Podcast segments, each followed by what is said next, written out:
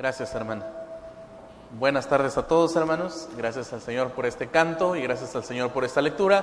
No la pierdas y la buscó porque en esta lectura va a estar basada la meditación en esta tarde. Hay que revisar eso, parece que están tronando cohetes.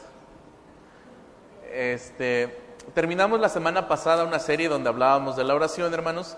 Hablamos cinco temas acerca de la oración, desde la oración como la solución para el estrés, para la ansiedad que a veces eh, vivimos, hermanos. Hablábamos de la oración en la familia, de la oración en la iglesia, hablábamos de la oración de Elías, hablábamos de lo importante que es orar, hermanos, lo importante que es fomentar la oración en nuestra familia y en nuestra iglesia. Terminamos y quiero compartir con ustedes durante estos tres domingos, porque solamente nos restan tres domingos para que acabe noviembre. ¿sí?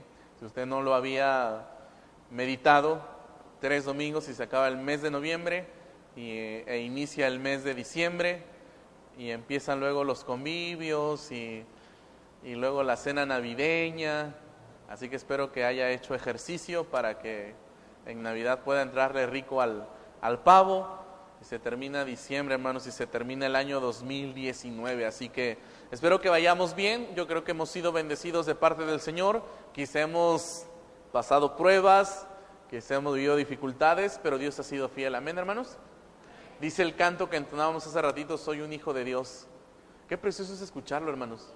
A veces la gente, a veces el mismo enemigo eh, está murmurando al oído, diciéndonos, que somos pecadores, que somos malos, pero a través de la palabra Dios nos recuerda que somos hijos de Dios, que hemos sido perdonados, eh, que Él nos ha escogido, somos hijos de Dios. Así que gracias a Dios por ello. Y vamos a iniciar, hermanos, una serie de tres meditaciones que vamos a compartir durante el mes de noviembre. Como usted ve en la pantalla, el título es Vidas Fructíferas. El Señor espera que demos fruto, hermanos. Y vamos a hablar de ello basándonos, hermanos, en la carta que el apóstol Pablo le escribió a los Gálatas. Preciosa carta, ¿eh? yo les decía a los hermanos de la mañana, si tiene oportunidad de leerla, yo sé que la ha leído en alguna ocasión, si no la ha leído, hermanos, léala léala completa, son seis capítulos. Pablo les escribe a las iglesias donde él predicaba. Estamos leyendo Hechos también, estamos estudiando los domingos en la tarde y vamos viendo, ya vimos el primer viaje misionero y es en este primer viaje misionero, hermanos, cuando Pablo visita Galacia, donde conoce, hermanos, en Asia Menor a varios creyentes y comparte la palabra. Y vamos a ver, hermanos, en prácticamente el problema con los Gálatas eh, era uno es que había dos grupos. Un grupo, hermanos, de gente religiosa y un, gente, un grupo, perdón, de gente libertina. Los Gálatas, hermanos, habían conocido el Evangelio que Pablo les había predicado. Dice Pablo, tan rápido se olvidaron del Evangelio que yo les prediqué ¿Por qué los Gálatas habían escuchado, hermanos, del Evangelio de Jesús que trae libertad, que transforma, que te justifica, que te santifica, que te pide vivir en santidad? Ese es el Evangelio que Pablo les había predicado, que Cristo murió, resucitó y nos dio vida eterna juntamente con Cristo. Pero a los Gálatas se les había olvidado porque habían llegado, hermanos, algunos judíos. Judíos, hermanos, que decían, para ser salvos, hay que creer en Jesús y hay que practicar la religión judía. Las prácticas, costumbres, leyes y, normas que a veces los mismos hombres establecían, decían hay que cumplirlas para ser salvos. Si tú crees en Jesucristo, si tú confías en la gracia del Señor, pero no practicas la religión judía, no eres salvo. Eso era lo que ellos decían, hermanos. Así que les obligaban a circuncidarse, les obligaban a guardar la ley, les obligaban, hermanos, a, guardar el día de reposo, muchas cosas que en la ley se practicaban. Pablo les dice, la ley solamente los esclaviza. Porque en el Antiguo Testamento, hermanos, el, pueblo de Dios tenía que cumplir, e, el propósito era que cumplieran la ley. ¿Sabe quién la cumplió? Nadie. El propósito, hermanos, era que ellos creyeran en Dios, que ellos se acercaran a Dios, que Dios los justificara porque realmente nadie iba a poder cumplir la ley. ¿Se acuerda? Pablo mismo lo menciona en Gálatas, que al que se le contó por justicia fue Abraham. ¿Por qué? Porque le creyó a Dios. La manera para ser justificados en el Antiguo Testamento, hermanos, era creer en Dios, porque nadie iba a cumplir la ley. La ley, hermanos, ¿sabe para qué servía la ley o por qué esclavizaba la ley, hermanos? Porque la ley te decía que eras un pecador. Porque la ley establecía que era pecado. Tú podías mentir y decías, ¿será que la mentira es pecado? E ibas a la ley y la ley decía, no mentirás. Y como tú habías mentido, dices, quebrante la ley me di cuenta de que está mal. Es incorrecto hacer esto. Ibas a la ley y la ley te decía, sí, lo que hiciste es incorrecto. Y te demostraba que eras un pecador. Cuando Cristo vino, hermanos, nosotros ahora somos justificados por su gracia. Por la fe en Jesucristo, hermanos, usted y yo recibimos el perdón de nuestros pecados y delante de Dios nos hacemos justos. Él nos perdona, Él nos limpia. En la vida cotidiana hay que demostrar, hermanos, que realmente hemos sido transformados por Cristo. Esta es la discusión que Pablo tiene con ellos. Este es el propósito de su carta. Recordarles, no enseñarles, recordarles qué es la verdadera libertad en Cristo. Porque ellos se desviaron, dice Pablo, ¿qué les pasó, Gálatas? Si ustedes iban corriendo también. Los Gálatas, hermanos, habían recibido el Evangelio con amor, habían experimentado la gracia de Dios, hermanos, que había transformado sus vidas. Un ejemplo de ello es cuando Pablo les dice, ¿qué les pasó? Cuando yo les compartí, cuando yo estuve con ustedes, ustedes eran tan amorosos. Dice Pablo, cuando yo llegué estaba enfermo. Alguien dice que una de las enfermedades de Pablo era su vista.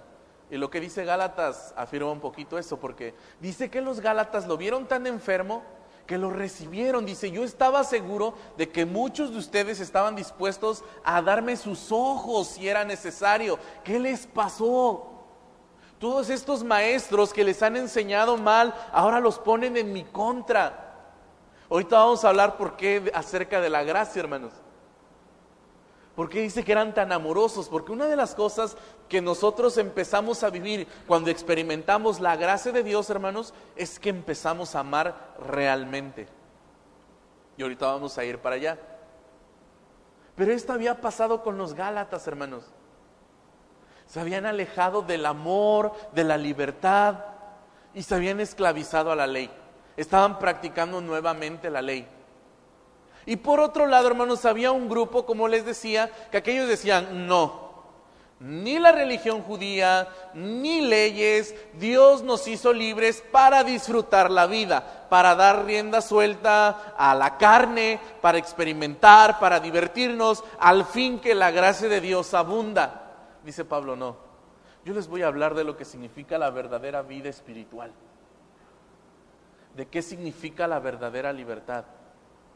Yo no sé si usted ha escuchado, hermanos, usted ha pedido o usted le han hecho la petición cuando alguien te dice, ora por mi vida espiritual. ¿Sí? ¿Han compartido esa petición o les han pedido a ustedes orar por la vida espiritual de alguien, hermanos? ¿Realmente hay algo por qué orar? Es decir, ¿la vida que vive es realmente espiritual? Ahorita vamos a ver a qué se refiere una vida espiritual a veces no sabemos ni qué pides, qué pide usted a Dios cuando alguien le dice, ora por mi vida espiritual.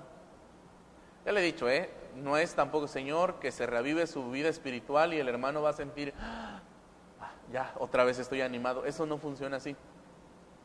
Y ahorita lo vamos a ver. ¿Cómo funciona la verdadera vida espiritual? ¿A qué nos llamó el Señor? Cómo se disfruta realmente, hermanos. Porque la vida espiritual, hermanos, no está esclavizada a costumbres.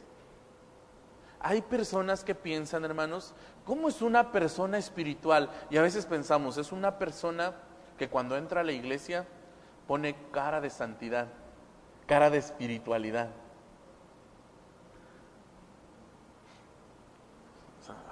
Y hasta entran a el problema no es aquí, el problema es cuando los ves allá afuera y dices, y el hermano que cerraba sus ojos y, hasta levantaba sus manos y, y ahora lo ves peleándose con sus vecinos y gritándoles. ¿Qué pasó? La verdadera espiritualidad, hermanos, no tiene que ver ni con posturas cuando cantamos. A veces decimos, el hermano es bien espiritual porque siempre que oramos, siempre se arrodilla. El hermano es bien espiritual porque siempre trae su Biblia y su himnario. El hermano es de los que dice que pantalla ni que nada, himnario, hay que traerlo aquí, hermanos qué pantalla ni qué nada, Biblia y la Reina Valera 60, porque la NTV o la NBI son del diablo. La Reina Valera 60 es la palabra de Dios verdadera. Y a veces vemos, el, el, hermano es bien espiritual porque viene con corbata y saco, porque así se les ha pedido en la iglesia. La hermana más espiritual es la que viene con falda y, abajo de la rodilla y, más.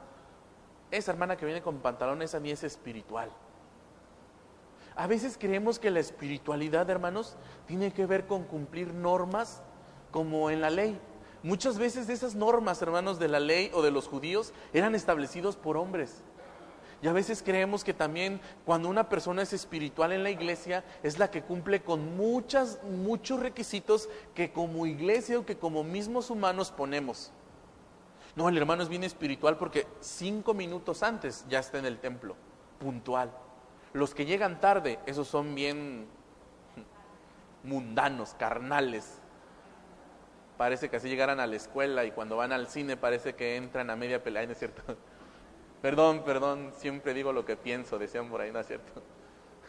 Digo, si a alguien le cayó la, la indirecta, ¿por qué hermanos? Porque yo sigo preguntando, ¿por qué llegamos tarde? ¿Quién de, ¿Quién de ustedes sí dice, ah, ya pasó media hora de la película, pero aún así la voy a entrar a ver. Ya, no, yo ni, a veces cuando me toca ir al cine, que hace mucho no voy, y veo y, llego a las seis y la función es a las seis quince.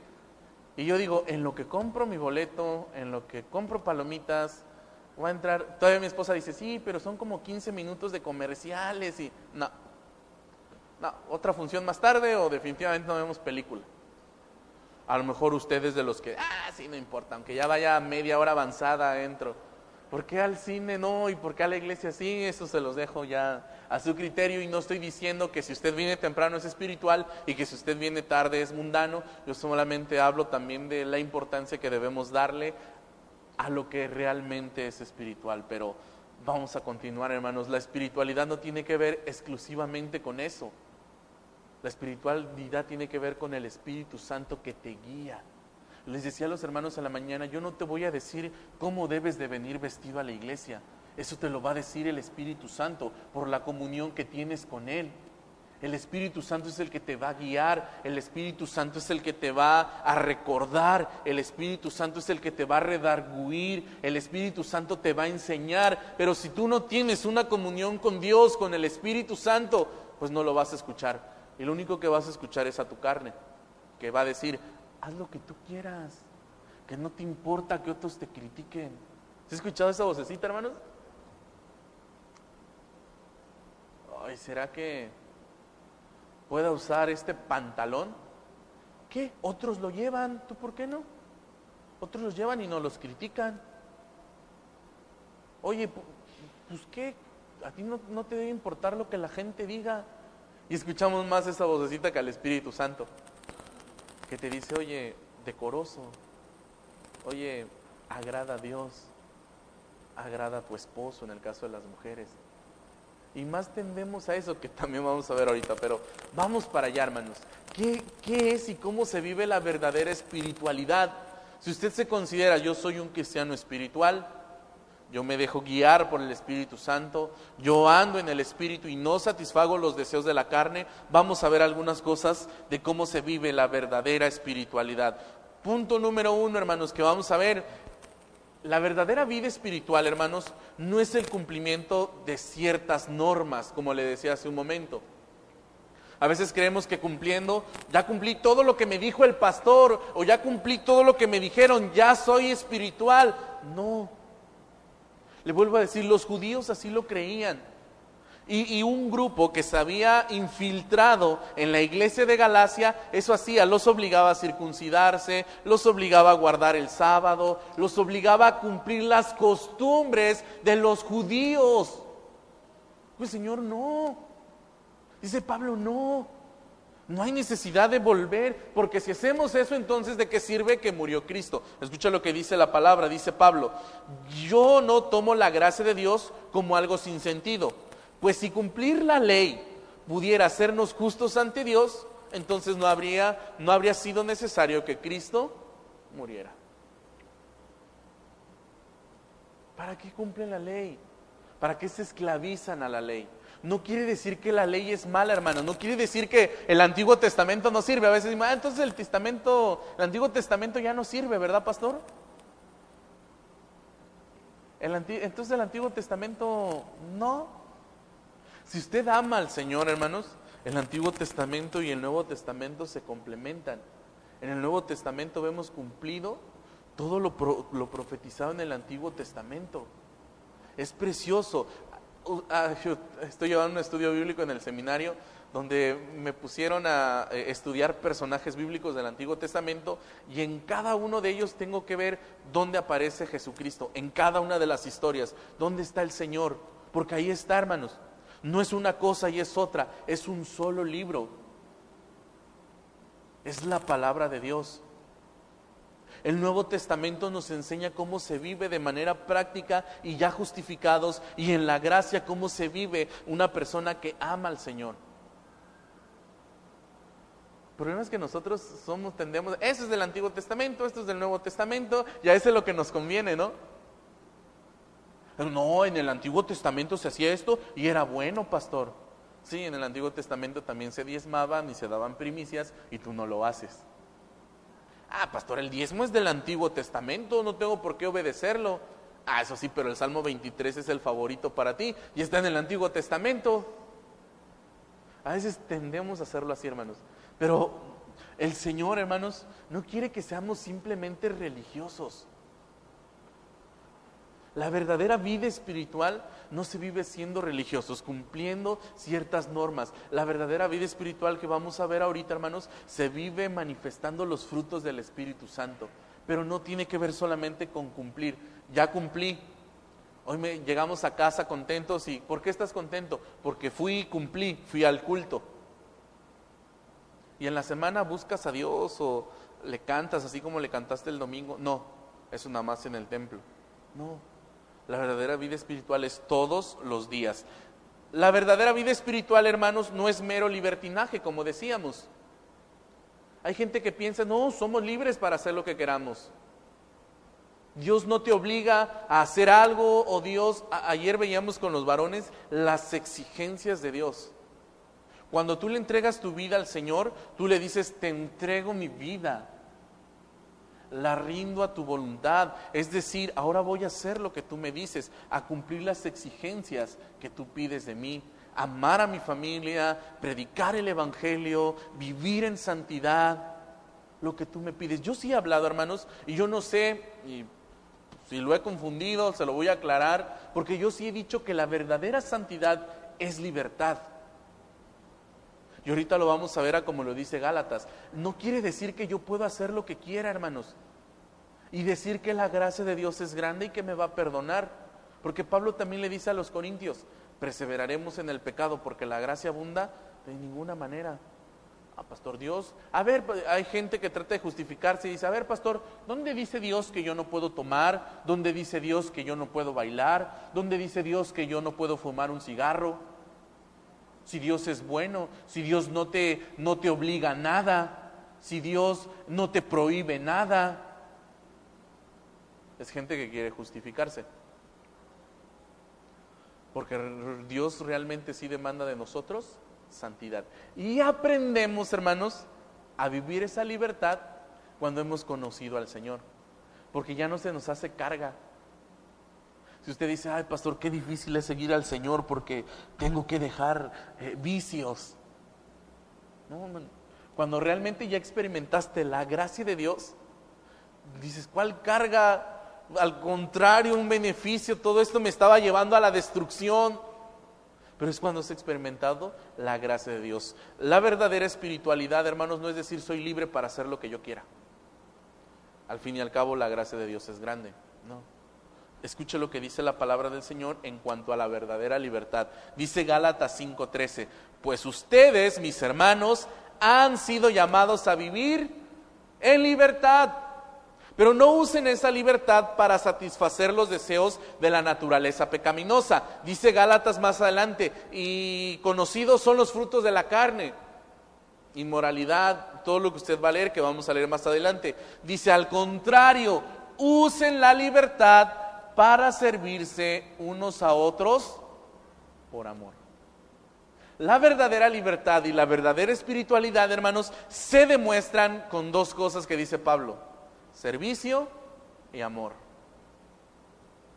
La verdadera libertad tiene que ver con servirse y con amarse.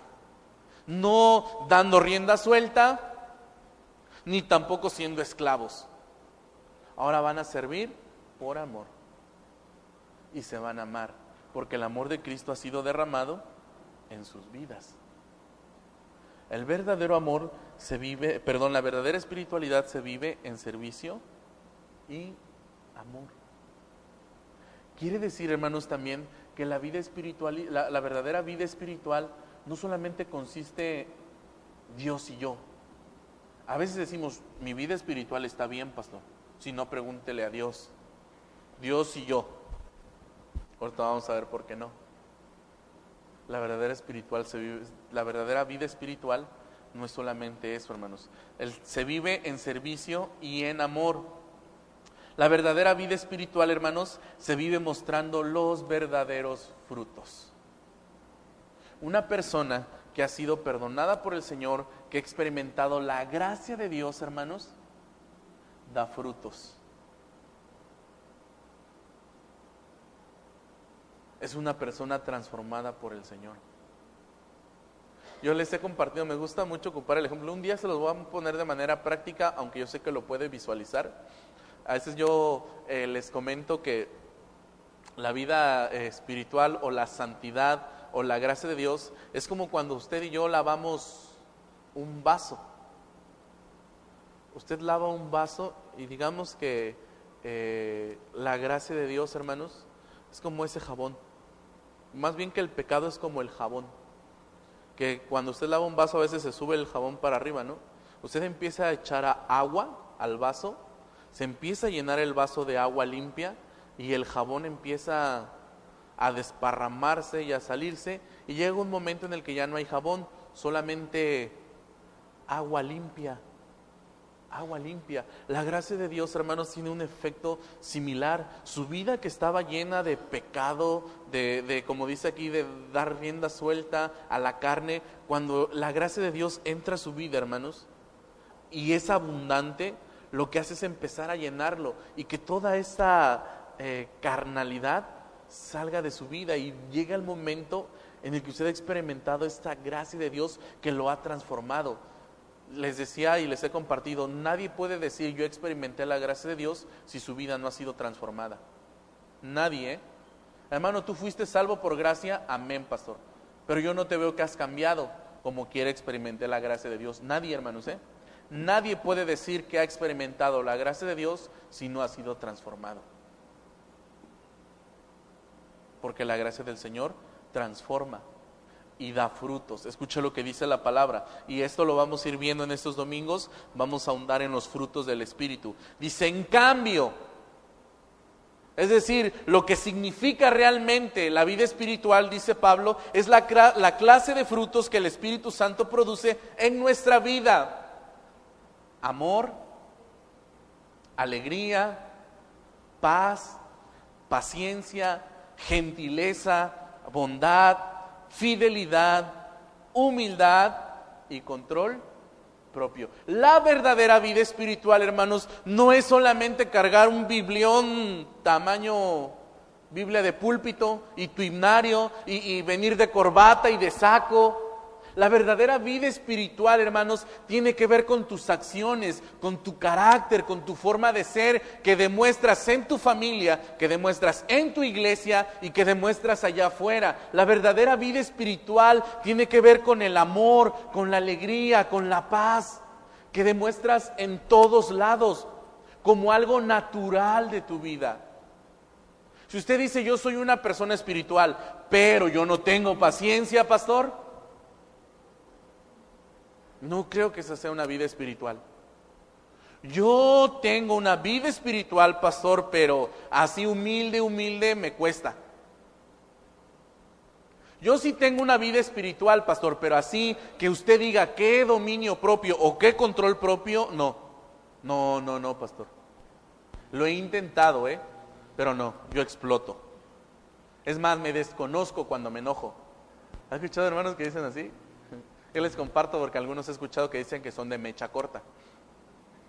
No, sí, pastor, yo trato, mire, de tener fe, trato de tener gozo. Lo que me cuesta es controlarme, pastor. A mí me buscan y me encuentran. Tristemente, porque soy de por allá del norte o soy de... Dicen que los del norte son los más, este... Más cierto, no sé si sea cierto o no. De Tampico para arriba dicen que... la van a ver. Dicen que los del norte son más así, ¿no? Yo soy así, pastor, o, porque soy García, o porque soy Ramírez, yo soy así, pastor. No.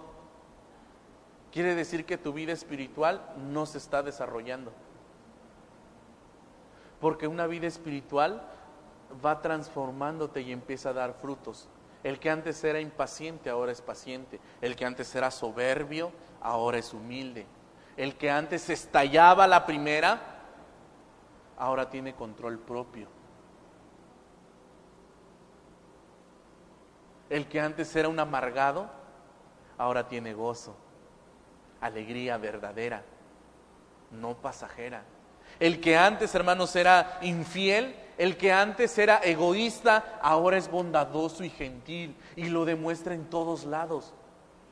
De nada le serviría, hermanos, venir con corbata, con saco, con un biblión, con un himnario, venir a todos los cultos, venir bien guapo, eh, ponerse de pie y levantar sus manos y orar y casi llorar, si usted no es gentil allá afuera, si usted no es bondadoso. ¿Se acuerda de la historia del buen samaritano? Es un ejemplo de ellos. Ahí venía el sacerdote, vio a uno medio muerto ahí, pobre, pero yo llego tarde al culto, así que primero prefiero estar ahí, ahí a ver quién lo ayuda. Y ahí pasa el baterista también de la iglesia. Y ve al herido y no, yo tengo que llegar primero y afinar la batería porque si no, eso es, no hay gentileza, no hay bondad, pero piensas que por estar tocando la batería ya eres espiritual. Y no es indirecta para nuestro hermano, ni para nadie. A veces decimos, no, pastor, yo soy el más espiritual porque doy clase a los niños. Pero allá afuera no ayudas a nadie. Pero allá afuera no eres gentil, no eres bondadoso. Eres de los que explota. Yo le decía, una de las cosas que, que le pido al Señor que me transforme es en mi paciencia. Pero Señor, porque ser paciente es un fruto de tu espíritu. Yo tengo que aprender. Le decía a los hermanos de, una experiencia en, la, en esta semana, ¿no? No nos venían a conectar la luz. Hicimos más de ocho días sin luz, hermano. Llamando a comisión y nada, y que ya vienen, y que ahorita que corten los árboles, y a todos los vecinos les arreglaron su luz menos a nosotros. Y los primeros días pues hacía airecito fresco, pero después empezó el calor y sin ventilador, y Señor, y le decía a la hermana, hermana, ya habló, sí, ya hablé, otro reporte, y, ya me dijeron que otro reporte y que en otras 10 horas. Y yo decía, pero ¿por qué todos tienen luz menos nosotros, Señor? Le digo a la hermana un día, ya después de tantos reportes, yo bien, este, bien decidido, yo, yo no sirvo para esas cosas, pero yo bien decidido, dice la hermana, ya lo reporté otra vez, pastor, y dicen que en otras 10 horas. dije a la hermana, hermana, deme el recibo de la luz, yo voy a ir a comisión ahorita y me van a escuchar casi, casi, ¿no? Y ahí voy, me agarré mi recibo, la calle de comisión la están arreglando, dejé el coche, y yo entré así, me, encuentro el de seguridad y, bueno, ¿qué trámite viene a ser? Un reporte. a la señorita, buenos días, joven, pase. ¿En qué puedo servirle? Y yo, ¿cuándo me conectan a la luz? Tengo ocho días, le digo. Y yo ya cuando salí, no que ibas a echarle bro, que no, que no te ibas a, ir de ahí hasta que no te conectaran la luz. no puedo, hermanos. Ese Señor, al menos Padre, es una muestra de que me estás cambiando. Imagínense qué mal nos veríamos, ¿no? ¿Y dónde, y dónde vive, ¿Y dónde vive, Señor? Es en la casa pastoral de la iglesia llave. Y todo ahí, hermanos. Debemos ser espirituales en todo lugar, hermanos. La verdadera espiritualidad tiene que ver con manifestar ese amor, esa alegría, esa paz, esa paciencia, esa gentileza, esa bondad, esa fidelidad, esa humildad y ese control propio. Usted dice, no, pastor, de todos, casi todos, pastor, menos la bondad o menos la paz o la fe. Yo siempre me ando desbaratando, pastor, y, y, una mala noticia me hace decaer. Yo no puedo esperar tanto cuando pido algo al Señor. Mi fe cae. Entonces no estás desarrollando bien una vida espiritual, porque no estás dando frutos. Y vamos a ver, hermanos, cómo realmente se vive estos frutos del Espíritu en estas predicaciones posteriores. Termino con este, hermanos. La verdadera vida espiritual se vive en comunidad. Les decía hace un momento, no puedo decir estoy bien yo y Dios. Adiós, pastor, toda la paciencia. Adiós todo, pastor, con mis hermanos no. No, no, no, no. Ahí sí no. ¿Ha escuchado? Yo le he dicho que no podemos decir, como algunos dicen, aunque esté bien yo y Dios. Lo que importa es mi relación con Dios. Yo voy a la iglesia por Dios, no por mis hermanos. Yo voy a la iglesia y lo que me importa es estar en comunión con Dios, no con los hermanos. Hay unos ahí que ni me caen bien. A eso los evito cuando paso y cuando saludo, porque no, no me caen bien. Ahí estamos mal. Escuche, ¿sabe que el libro de Gálatas es el que más menciona los unos a los otros? Dice, por ejemplo, Gálatas 5, 25 y 26, si vivimos por el Espíritu, andemos también por el Espíritu. No nos hagamos vanagloriosos, irritándonos unos a otros o envidiándonos unos a otros. También dice Gálatas 6.1, hermanos, si alguno fuere sorprendido en alguna falta, vosotros que sois espirituales, restaurarle con espíritu de mansedumbre, considerándote a ti mismo, no sea que tú también seas tentado. Sobrellevad los unos las cargas de los otros y cumplid así la ley de Cristo. La verdadera espiritualidad, hermanos, también se demuestra en comunidad. Partamos de nuestra familia, vayamos a nuestra iglesia y terminemos con nuestra sociedad. Ahí es donde tú demuestras que realmente eres una persona espiritual, donde verdaderamente amas, tienes gozo, eres bondadoso, eres gentil, eres humilde, eh, tienes control propio. No podemos separar mi relación con Dios, hermanos, de mi relación con los demás. ¿Se ha dado cuenta, hermanos, cómo en la Biblia nos dice que tenemos una relación con Dios y al mismo tiempo con toda una comunidad? ¿Ha escuchado, por ejemplo, que somos hijos de Dios, hermanos? Y que al ser hijos de Dios, somos qué también, hermanos? Somos parte de una familia. No puede ser hijo de Dios y no ser parte de una familia. ¿Ha escuchado que el Señor es el pastor y que nosotros somos qué, hermanos? Ovejas. No puede haber ovejas bueno, tú eres oveja y aquí tengo mi rebaño, tú no entras, no, eres parte del rebaño. ¿Ha leído en la palabra que somos piedras vivas, hermanos? Y, pero también somos parte de qué? De un edificio. ¿Ha escuchado que somos partes del cuerpo? Y que al mismo tiempo somos un cuerpo. No podemos separar, hermanos, ¿eh? Si usted es de los que dicen, no, pastor, la vida espiritual se vive Dios y yo. Nada más. Los demás no importan es ahí donde das evidencia de que realmente tienes una vida espiritual. Y vamos a seguir viendo, hermanos, vamos a hablar del amor, del gozo, de la paz, de la paciencia, de la benignidad, cómo se vive de manera práctica. ¿Cómo hacer, hermanos, que esos frutos estén produciendo al ciento por uno? Porque el Señor desea que tengamos vidas fructíferas. Yo le pregunto, hermanos, ¿usted está siendo fructífero? ¿Ha visto? Ah, tenía cuando fuimos de vacaciones a la casa de un primo de mi esposa, tiene una, un árbol de papayitas, está por aquí, hermanos, papayito chiquito, pero cargado de papayas. Creo que nunca había visto un árbol, pero un montón de papayas. Y en los días que estuvimos, cuando íbamos a desayunar, ¿quieren un poquito de fruta? Sí. Esta papayita es de la cosecha. Ah, una papaya tan dulce, hermanos, tan rica. Y qué bonito es ver ahí, qué bonito es un cristiano que está dando frutos. ¿Y sabe cuál es la cuestión, hermanos? Que se identifica. Un verdadero cristiano que está dando frutos se identifica. ¿A poco no? Usted puede caminar por un terreno muy grande y si le preguntara, a ver, de todos esos árboles, hermanos, ¿cuál es el fructífero? ¿Cuál diríamos, hermanos? Pues ese, no estás viendo las naranjas, no estás viendo los limones, no estás viendo los... Esos son los fructíferos porque se ven en la vida del cristiano, hermanos, la verdadera vida espiritual se ve. Podríamos decir quién es un cristiano espiritual.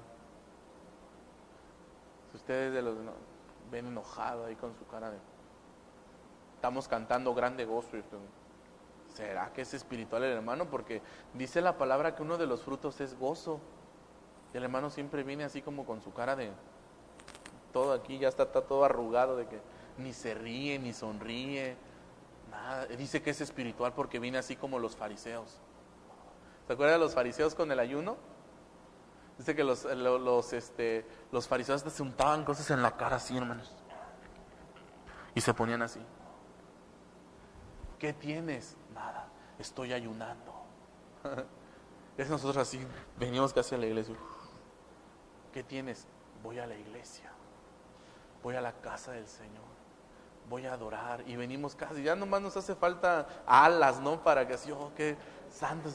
El problema, hermanos, es que saliendo de aquí, pero si te desaparecen las alas, si te desaparece todo y ya te estás peleando con tu vecino y vas en el carro y ya le gritaste al que se te atravesó o se le cayó el yogur a tu hijo y ya lo regañaste y le gritaste o a tu esposa se le olvidó algo y ya la ofendiste y le dijiste, eso no es verdadera espiritualidad. La verdadera espiritualidad se vive todo el tiempo y en todo lugar, siendo amorosos, gentiles, bondadosos, fieles, hermanos, pacientes, humildes y con dominio propio. Así se demuestra una verdadera vida espiritual. Vamos a orar. Padre, usted conoce nuestras vidas, Señor. ¿Sabe quién de aquí está viviendo una verdadera vida espiritual, Señor? Padre, nosotros no estamos esclavizados, Señor.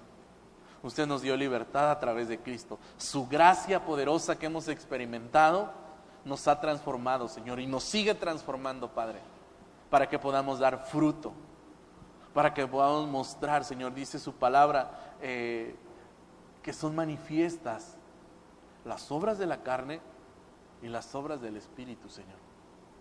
Permítanos mostrar día a día que su Espíritu Santo está produciendo en nosotros fruto, Señor. Gozo, paz, amor, paciencia, benignidad, bondad, fe, mansedumbre, templanza. Y que podamos demostrarlo en cualquier momento y en cualquier lugar, Señor. Una vida espiritual es una vida que ha sido transformada, una nueva naturaleza. El mismo apóstol Pablo lo decía en los Gálatas. De modo que si alguno está en Cristo, nueva criatura es. Las cosas viejas pasaron, he aquí son hechas nuevas.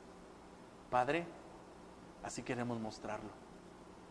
Que tenemos una vida espiritual, una estrecha relación con Dios. Como cantábamos también hace un momento, menos de nosotros y más de usted, Señor, más cerca de usted. Gracias, Padre. En sus manos están mis hermanos. Si hay cambios que tenemos que hacer, si tenemos que meditar en cosas que debemos dejar atrás, que las podamos hacer y mostrar donde quiera que estamos que estamos dando frutos. Le doy las gracias y bendigo su nombre en Cristo Jesús. Amén, Señor.